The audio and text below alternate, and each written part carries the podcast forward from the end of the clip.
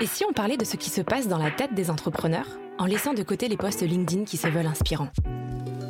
Dans le podcast En Off, produit par Shine, le compte qui libère le potentiel des pros, les entrepreneurs reviennent sur leur parcours et leur rapport à la santé mentale au travail. Sans tabou. Dans cet épisode, je reçois Nicolas Rebout, cofondateur de Shine. Nicolas, bonjour. Merci d'être avec nous aujourd'hui. Bonjour. Tu es le cofondateur de Shine, une néobanque pour les indépendants et indépendantes, rachetée il y a deux ans et demi par Société Générale. Je suis ravie de te recevoir pour que tu nous racontes ton parcours et ton quotidien d'entrepreneur.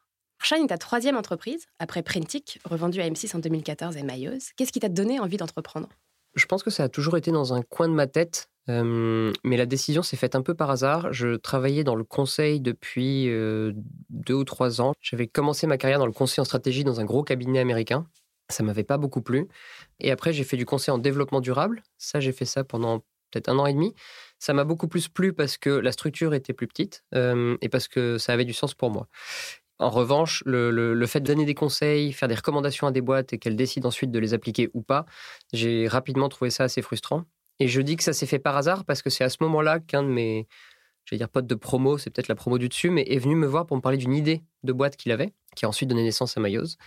Euh, qui était de, vendre des photos d'art et de les sourcer sur Internet en, faisant participer les gens à un concours et en faisant voter d'autres gens pour les photos qu'ils préfèrent.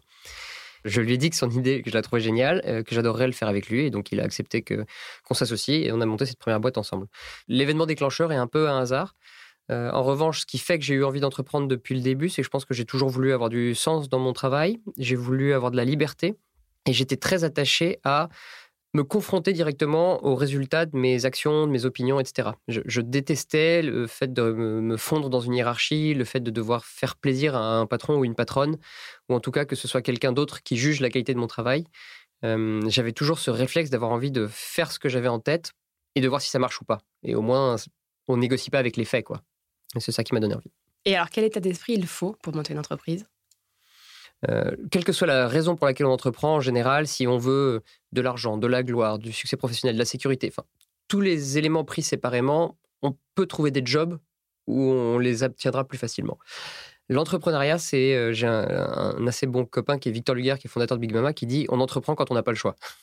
c'est parce qu'en fait, on n'arrive pas à trouver ce dont on a besoin dans les autres jobs qu'on finit par entreprendre.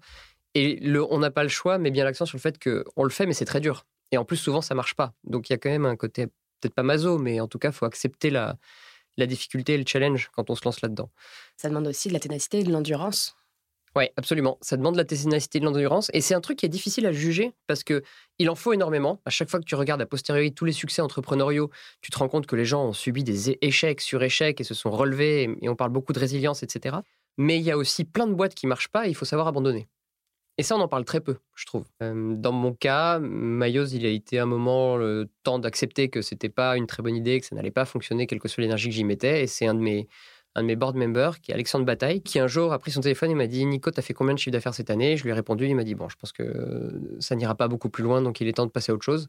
Et ça m'a énormément soulagé que ce soit l'un de mes investisseurs qui me dise ça. Parce que moi, j'avais beaucoup de mal à, j'avais l'impression, en échouant, de laisser tomber mes investisseurs. J'avais perdu leur argent. J'avais une espèce de poids moral que je m'étais mis sur les épaules, à tort, euh, mais en tout cas qui faisait que j'avais du mal à décrocher. Le fait que ce soit quelqu'un de, proche qui avait cru en moi, qui avait investi dans ma boîte pour m'aider et qui me disait laisse tomber, ça n'ira pas plus loin, ça m'a beaucoup aidé à, franchir le cap. Et est-ce que pour toi, la fin de Maillot a été un échec? J'entretiens un rapport très compliqué avec l'échec parce que je trouve que dans l'entrepreneuriat, il n'y a jamais vraiment de succès absolu. C'est ça qui est compliqué. Euh, et, en fait, on est dans une situation où c'est toujours une course en avant permanente parce qu'il euh, il y a l'étape d'après qui est devant soi. Alors, soit on, la boîte n'est pas encore profitable et on veut qu'elle le soit, soit on veut atteindre tel milestone de chiffre d'affaires, soit on veut sortir tel produit. On est toujours en train de regarder devant. C'est ce qui est beau, c'est ce qui est excitant, c'est ce qui fait que c'est un, environnement où les gens sont pleins d'espoir. C'est parce qu'ils regardent vers l'avant et voilà. Mais c'est aussi euh, très difficile de juger que c'est un succès et là, je peux m'en satisfaire. Mayos, oui, je, l'ai vécu comme un échec parce que j'avais pas réussi à faire une boîte qui marche. Euh, même Printic, qu'on a vendu à M6 derrière, etc., j'ai toujours eu l'impression que certains de nos concurrents avaient fait un peu mieux et donc euh, j'aurais dû faire mieux. Et je pense que c'est un rapport assez malsain au succès et à l'échec de l'entrepreneuriat et que c'est un sujet qui mérite d'être abordé un peu plus parce que chacun doit se poser la question de quel objectif je cherche à atteindre avec cette initiative. Et par rapport à cet objectif que je me fixe, je, je, cherche à juger si c'est un succès ou un échec. Il y aura toujours un Elon Musk, un Steve Jobs, un quelqu'un qui fait une plus grosse boîte, qui soit un meilleur marketing, soit plus belle, soit plus rentable, soit plus durable, soit n'importe quoi. Il y a toujours mieux. Et on ne peut pas être le mieux sur tous les critères. Je pense que j'ai mis beaucoup de temps euh, et j'ai attendu d'avoir pas mal de cheveux blancs et de barbe blanche avant de me rendre compte que euh, bon, j'avais l'esprit de compétition, j'aimais bien entreprendre, j'aimais les challenges, j'aimais aller de l'avant. Mais j'avais aussi besoin de toujours aller de l'avant pour être satisfait. Mais je ne prenais jamais le temps de me dire ça, c'est un succès. Ça, c'est la vision un peu générale sur l'entrepreneuriat. Maintenant, au quotidien, une chose qu'on a vite compris et qu'on a vite appliqué, c'est qu'il faut célébrer tous les petits succès. Parce que entre le moment où tu réussis quelque chose, ta levée de fonds est terminée, ton produit est en ligne, euh, n'importe quelle étape qui compte pour toi, entre le moment où elle est vraiment terminée, tu es sûr que c'est bon, avant ça, tu sais déjà que ça va marcher, mais le jour où ça arrive, tu es déjà passé à autre chose en général. Typiquement, la levée de fonds, tu as eu des étapes qui font que c'est bon, mais en fait, le jour où l'argent est sur le compte et vraiment, tu es sûr qu'il n'y aura pas de problème et tu peux te payer une soirée pour fêter ça avec tout le monde, bah en fait, euh, tu es déjà passé à autre chose parce que tu en es sûr depuis un mois. Donc maintenant, ce qu'on fait, et je l'applique aussi dans ma vie perso, c'est euh, célébrer les petits succès, mais célébrer les succès intermédiaires aussi. C'est-à-dire que avant, je me disais, ah non, on va pas ouvrir le champagne, ça porte malheur, ça peut encore foirer. Bon, bah maintenant, on ouvre le champagne en se disant, on fête le fait qu'on a eu cette bonne nouvelle là, et ça, on pourra pas nous l'enlever. Maintenant, demain, ça peut encore mal tourner, ça peut encore foirer parce que il y a le Covid, parce que le monde s'écroule, parce qu'il y a le feu. Mais on aura quand même fêté ça, et ça, on pourra pas nous l'enlever. On associe souvent entrepreneuriat et performance, et cette course effrénée à donner toujours plus a même été euh, longtemps un maître étalon de la réussite. Ça a un peu changé aujourd'hui, mais que t'évoque toi cette notion de performance? J'ai un rapport assez ambigu à la performance. J'aime ça, j'aime progresser, euh, j'aime réussir, j'ai plutôt l'esprit de compétition. Donc j'aime bien ça. Et en même temps, euh, ça a toujours été le cas, mais c'est de plus en plus vrai, je pense. Je réalise bien que je suis le meilleur en rien. C'est-à-dire que j'adore le sport, mais je serai jamais ni champion olympique, ni champion du monde, ni champion de rien du tout. Euh, j'ai jamais gagné une course de ma vie et je pense que je gagnerai jamais, même quel que soit le niveau à lequel on la fixe. Euh, voilà. Dans l'entrepreneuriat, je serai jamais le meilleur entrepreneur. Euh, je serai jamais... Et je sais même pas si ça veut dire quelque chose. Donc j'entretiens un rapport ambigu à ça parce que à la fois j'aime progresser, j'aime la discipline que ça nécessite, j'aime l'effort parce que je trouve que beaucoup des choses qui ont de la valeur dans la vie, c'est celles pour lesquelles on s'est donné du mal. Pas toutes, mais beaucoup. Et donc, euh, donc j'aime bien choisir des choses pour lesquelles je me donne du mal parce que je trouve qu'on savoure après la récompense qu'on en a. Mais euh, j'ai toujours été très attentif à ce que j'investissais dans cette performance. Donc, euh, si on parle du sport, dans mon cas, j'ai toujours fait attention à la part que ça occupait dans ma vie de famille et aux horaires que ça prenait. si on parle de l'entrepreneuriat, un peu pareil. Bossais beaucoup, mais j'ai toujours eu des horaires très flexibles qui me permettaient d'aller chercher mes enfants à l'école. Euh, j'ai raté très peu de matinées où je devais les amener ou de soirs où je devais aller chercher. J'étais toujours là s'il y en avait une qui était malade ou des choses comme ça. Donc j'aime la performance, mais je suis vraiment pas du genre à euh, absolument tout mettre dedans et me perdre dedans. Et je pense que c'est une chose qui peut nuire à une entreprise. Plus on s'investit dans une chose, dans certains cas, plus elle peut performer. Donc ça voulait aussi dire que dans chacune des boîtes que j'ai créées, je devais vivre avec cette idée que si j'en faisais plus, peut-être que ça marcherait mieux. Et ça, c'était pas facile parce qu'on est dans une démarche de comparaison avec d'autres boîtes, parce qu'il y a en fait la, concurrence économique tout simplement qui fait qu'on est en compétition avec d'autres gens et qui fait que généralement plus on travaille, plus on arrive à, plus la boîte marche. Euh, dans les limites de, la santé physique et mentale, hein, parce qu'il y a un moment où on passe la limite et ça devient inefficace. Mais en tout cas, ce serait aussi un mensonge de dire que ceux qui bossent comme des tarés et qui mettent tout dans leur entreprise donnent pas plus de chance à leur boîte de marché. Je pense qu'il faut être lucide. C'est vrai quand même. Euh, c'est pas forcément une bonne chose. C'est un des travers du système capitaliste, mais euh, c'est la réalité. Et, moi, j'avais du mal à mettre le curseur parce que euh, j'avais très envie que ça marche. J'étais très dévoué, j'étais tenace. Ça comptait pour moi. J'aime bien me dépasser, mais j'étais pas prêt à tout donner. Pas par choix, juste je n'y arrivais pas et j'avais un conflit moral un peu entre je ne suis pas prêt à me cramer là-dedans et à sacrifier toute ma vie perso, ma famille et tout euh, dans cette boîte, mais j'ai envie que ma boîte marche super bien, j'ai envie qu'elle soit belle, j'ai envie que ça fonctionne, j'ai envie que les gens soient contents, j'ai envie qu'on soit aussi fort que nos concurrents et tout.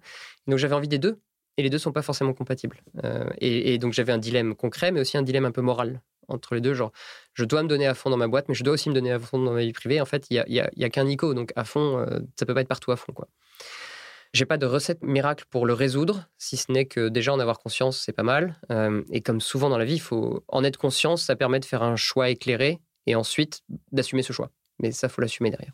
Tu parlais de sport et de vie de famille. Mhm. Euh, Est-ce que tu as des rituels, des habitudes que tu privilégies justement pour garder une vie équilibrée, pour recharger tes batteries, pour être plus performant aussi? Je suis quelqu'un globalement qui aime bien les, les, les, routines, euh, qui, qui, est très orienté process parce que j'aime bien optimiser, j'aime bien réfléchir à. J'aime beaucoup de choses, j'ai vraiment du mal à, à me refuser certaines choses que j'aime et du coup je, je suis devenu un expert en essayant de tout caler dans ma vie pour que tout rentre. Euh, boulot, sport, famille, etc. Et donc oui, j'ai des routines qui sont, en tout cas, j'ai des créneaux dans mon agenda que, je réserve à ça et qui sont importants pour moi. Et donc c'est généralement, je m'entraîne le matin, donc c'est avant le boulot ou, sinon à l'heure du déjeuner ou des choses comme ça. Et c'est devenu très important pour moi parce que oui, c'est le moment où je reconnecte avec, je reconnecte avec mon corps, je, me, je vois d'autres gens, euh, je suis tout seul, ce qui est aussi un luxe de c'est vraiment un moment où je ne peux pas regarder mon téléphone et moi j'ai plutôt du mal à lâcher mon téléphone donc c'est assez chouette de pouvoir le faire comme ça. Ça me permet de me sentir bien et, euh, et je pense que ça contribue à mon équilibre. Quelle place accordes-tu à la santé mentale? Pour toi mais aussi pour tes équipes? Y a-t-il des actions particulières que tu as mises en place? Euh, la santé mentale, oui, c'est hyper important. On l'a pas toujours appelé comme ça euh, chez Shine, mais on a toujours voulu créer ce en fait, c'est marrant parce que avant que ça devienne un thème dont on parle un peu plus souvent euh, dans les médias, moi j'ai découvert ce thème il y a peut-être un an ou deux, je pense. Euh, mais nous, on s'est toujours dit qu'on voulait créer une culture d'entreprise qui soit saine. Et donc, ça voulait dire qu'une boîte où les gens se, sentent bien, où il n'y a pas de management toxique, des choses comme ça, mais aussi où les gens sont challengés, peuvent progresser, peuvent avancer. Euh, donc, on a mis plein de choses en place depuis le début, et c'est sûr que même si ça a toujours été un thème récurrent chez nous, mais simplement parce qu'on avait envie moi, j'aurais vraiment vécu comme un échec, créer une boîte qui marche super bien, mais où les gens sont malheureux, ou alors où il y a un turnover de taré parce que, les gens s'enfuient ou parce qu'on les crame euh, pour atteindre de la performance économique. Je, vivrais ça vraiment comme un échec. Euh, profit ou pas profit. Donc, euh, donc on, on, a eu, ça nous a tenu à cœur depuis le départ. Des choses concrètes, oui, on en fait pas mal. Euh, on, a un congé second parent qui est euh, de deux fois ou deux fois et demi le, le congé légal, c'est deux mois chez nous. Euh, par exemple, congé paternité, voilà. Un mois au moment de la naissance et quatre autres semaines qu'on peut poser un peu quand on veut, soit juste avant, soit après, dans les quatre mois après la naissance. On a aussi une politique de retour au travail après, après, après l'arrivée d'un enfant spécifique avec des horaires aménagés avec euh, donc voilà pendant un ou deux mois on, facilite les choses pour que si c'est une femme elle puisse tirer son lait euh, pour que le télétravail soit complètement encore plus illimité facilité que qu'il ne l'est d'habitude des choses comme ça. Sur un autre thème on a très vite mis en place une journée de freelancing pour tous nos employés. Euh, ça c'est une, une, de nos mesures assez phare je dirais ou en tout cas on nous interroge souvent dessus. Ce qu'on a fait c'est qu'on a rajouté un jour de congé par mois, donc 12 jours de congé dans l'année à tous nos employés pour qu'ils puissent travailler ailleurs. Donc ça veut dire euh, faire du freelancing pour une autre boîte, euh, s'investir dans une association, etc. L'idée, c'est pas de faire de la formation ou de faire des travaux chez soi, c'est vraiment de mettre sa force de tra travail à profit de quelqu'un d'autre que Shine.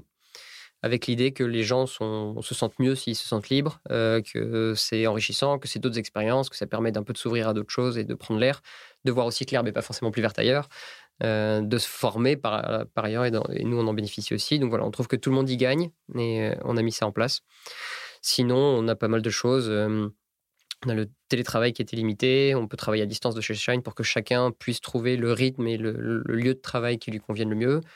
On a des, comment dire, des liens particuliers avec Alan et Alan Mind pour, que, pour que nos employés puissent très facilement consulter, avoir accès à des, à des psychologues si besoin, euh, des choses comme ça. Et puis, d'un point de vue un peu plus terre à terre, mais dans l'organisation du boulot, on essaye énormément de faciliter la communication, euh, parce qu'en fait, travailler sur la santé mentale, c'est aussi faire de la prévention, mais c'est aussi détecter le plus tôt possible les dysfonctionnements pour les traiter. Comment est-ce que tu jongles entre ta charge mentale perso et ta charge mentale pro? Je, gère les deux de manière assez similaire maintenant, euh, pour être honnête. C'est-à-dire que je fais des, je, fais des to-do list, je mets des process, j'organise les choses et je les gère de manière assez, euh, assez technique. Euh, ça va paraître assez badant, mais moi, c'est un vrai outil de liberté pour moi. Donc, j'ai des créneaux dans mon agenda pour tout. Alors, j'ai un agenda pro et un perso, mais ils s'affichent au même endroit. Et j'ai très côte à côte une réunion, un board, un machin, et 30 minutes de transport ou une heure de transport, et derrière, euh, le violoncelle d'une telle, la danse, euh, le machin. Être là parce que euh, ce soir-là, normalement, c'est pas moi, mais ma compagne, ce soir, elle est pas là, donc c'est moi qui dois être à la maison. Et donc, ça s'affiche dans le même agenda. je me mets des rappels quand je suis pas devant mon ordi que je dois penser à un truc, mais des trucs aussi bêtes que, genre, avant-hier, j'ai mis un rappel, penser à la petite souris qui doit passer parce qu'une dent est tombée. Parce que moi, j'oublie. Enfin, je pense qu'il y a des gens qui sont beaucoup plus. qui ont permanence la charge mentale des enfants, qui réfléchissent à tout ce qu'il faut et tout, euh, renouveler les habits pour l'hiver, euh, faire un gâteau pour telle date, euh, choisir des habits pour la danse, faire passer la petite souris ou autre. Moi, je j'y pense pas au quotidien. Moi, je pense plutôt à entretenir mon vélo, des trucs comme ça. C'est à ça que mon cerveau se, se connecte par défaut. mais j'ai quand même envie d'en prendre ma part et du coup, quand je vois qu'une dent est tombée, plutôt que d'oublier et d'être débile, je me mets un rappel 21h30. Il faudra mettre un truc sous l'oreille. Donc c'est un exemple un peu débile, mais tout est un peu comme ça. Euh, je, fais des process. On a une to-do partagée maintenant avec ma compagne où on note les trucs qu'il y a à faire, on se les répartit. Et, franchement, c'est beaucoup plus sain depuis qu'on fait ça. Euh, parce que c'est quand même assez connu maintenant que statistiquement, la charge mentale des enfants repose plus sur les femmes que sur les hommes dans les couples hétéros. Euh, en, en, moyenne, je dis pas que c'est le cas de tout le monde, mais en moyenne, même les gars les plus dévoués que je connaisse, qui ont envie de partager ça de manière égale, et ça a toujours été mon cas, et on s'est toujours réparti euh, les temps effectifs, euh, amenés aux activités, aller chercher l'école de manière équitable. Euh, bah dans les faits, je me suis, j'ai fini par me rendre compte que non, ma compagne, ça pouvait l'empêcher de dormir si on n'avait pas fait un gâteau pour l'anniversaire de la maîtresse, alors que moi, je n'aurais même pas percuté qu'il fallait faire un gâteau pour la maîtresse. et et je pense que l'objectiver, l'écrire, dans le partager, l'écrire, apprendre à faire un gâteau, même si on est un mec, euh, et qu'on, j'adore faire la cuisine, mais je ne faisais pas de gâteau, euh, ou des choses comme ça, ça aide. Donc je ne sais pas si on est arrivé à un point d'équilibre, mais en tout cas, c'est plus sain qu'avant et c'est un progrès. Donc euh, voilà, c'est comme ça que je répartis, et c'est pareil pour mes activités extra-perso et le sport. Je suis vraiment du genre à tout planifier et être extrêmement discipliné quand je planifie des choses. Euh, donc c'est ma façon de vivre les choses. Je ne sais pas si c'est la meilleure, mais... Mais est-ce que globalement, tu dirais que tu as une vie équilibrée aujourd'hui? Ouais, moi je, trouve ma vie équilibrée. Ouais. Je, en tout cas, euh, dans l'ensemble et sur l'ensemble des dix dernières années, ouais, je suis hyper content de la façon dont j'ai réussi à avoir la vie perso que je voulais, la vie pro que je voulais et euh, quand même avoir des choses pour moi extra perso que je voulais. En revanche, euh, je dirais que la vie, c'est une suite d'équilibres. Euh, et, de temps en temps, il y a un équilibre qui fonctionne très bien et euh, un truc vient le perturber. Le Covid, des choses, enfin, des choses un changement de job, un déménagement, l'arrivée d'un enfant, voilà, qui font que l'équilibre qu'il y avait avant ne fonctionne plus.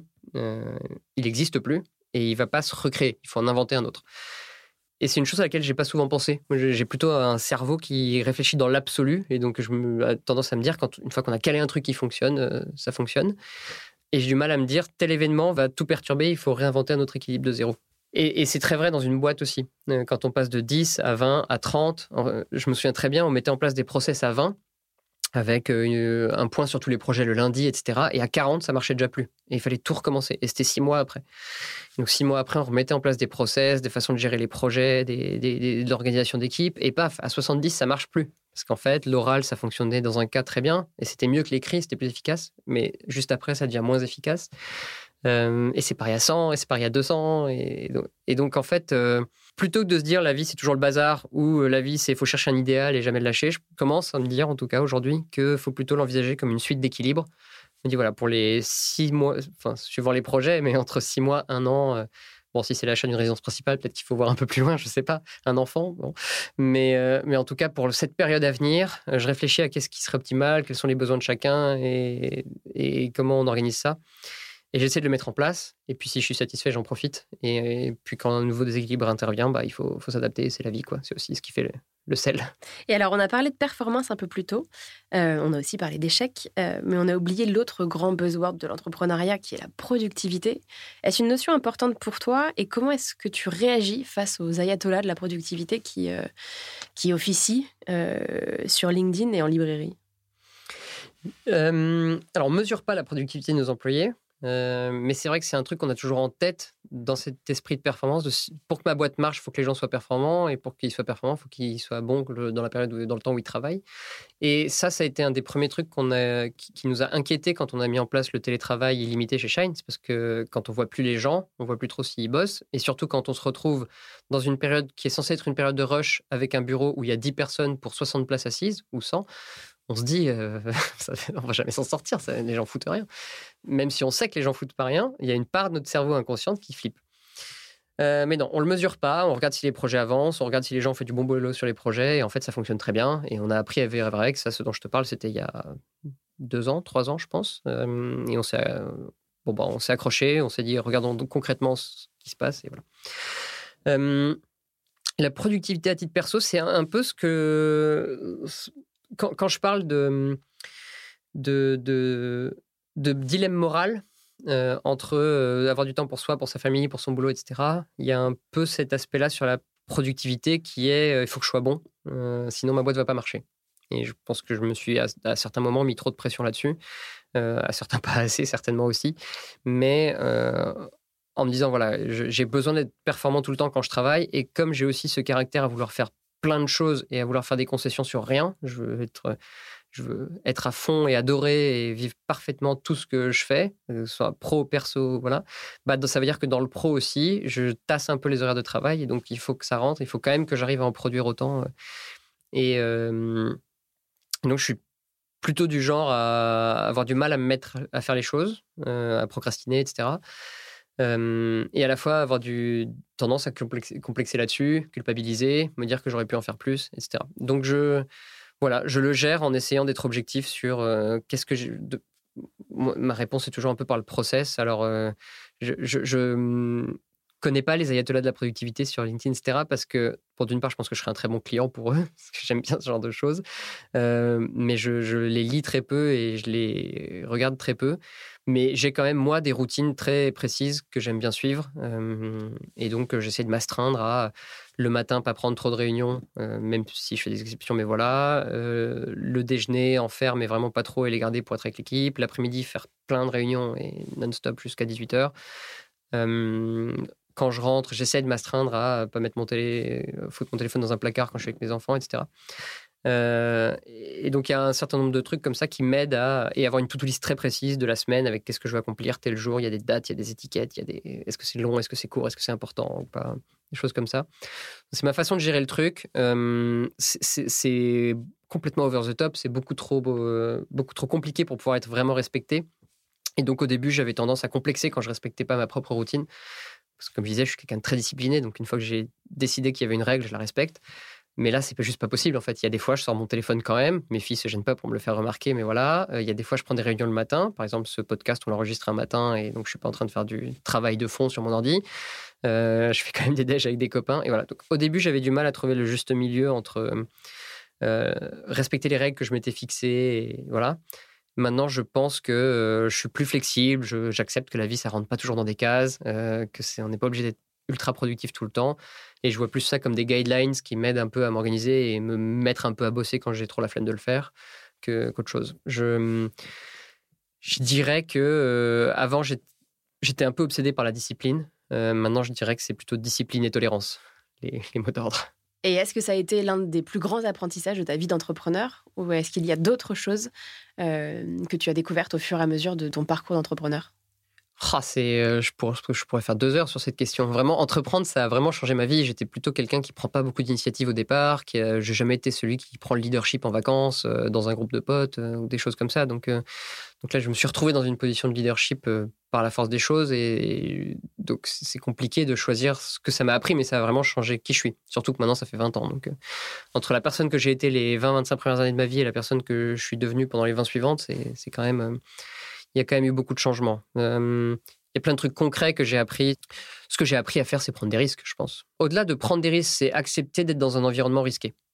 C'est-à-dire accepter l'incertitude et même savourer l'incertitude.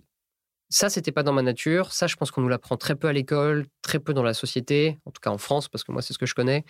on aime savoir ce qui va se passer. Faire un truc et ne pas savoir ce qui va se passer, avant, je le vivais mal, c'était flippant. Je, mettais un point d'honneur à récolter toute l'information disponible pour maîtriser un peu l'issue de ce qui allait se passer. Mais ça marche pour quand on fait des travaux dans sa maison, ça marche pour tout. Et maintenant, beaucoup moins. Euh, maintenant, j'accepte de dire voilà, je vais faire comme ça, on verra bien je, fais quand même de mon mieux. Hein. Je veux dire, je réfléchis, je fais pas un truc complètement débile non plus au hasard. Mais je, savoure les deux, c'est-à-dire que je savoure de faire de mon mieux, prendre l'info disponible, prendre une décision. Et puis j'aime bien maintenant ce, saut en avant en disant bon, bah voilà, on a fait de notre mieux, on, verra quoi. Et ce moment de on verra, où on est un peu suspendu dans le vide et on connaît pas encore l'issue, on sait pas ce que ça va donner. ben, en fait, si on s'enlève un peu de, charge des épaules et qu'on arrête de penser aux résultats, est-ce que ça marchait et tout, c'est vraiment un moment génial en fait. C'est vraiment un moment chouette, ce moment de voilà, j'ai fait le truc et, on verra. Et en fait, la vie est ce qu'elle est et ça peut donner euh, un truc chouette, ça peut donner un truc moins chouette. Euh, ça dépend des cas. Euh, encore une fois, c'est ce qui fait le, un peu le sel de l'existence et le fait que le chemin n'est pas tout tracé. Parce qu'en fait, si on maîtrise tout du début à la fin, on s'ennuie à mourir.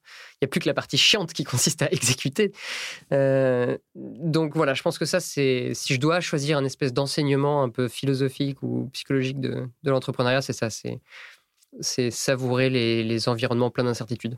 Et alors, on a parlé de beaucoup de choses que l'entrepreneuriat t'a enseigné.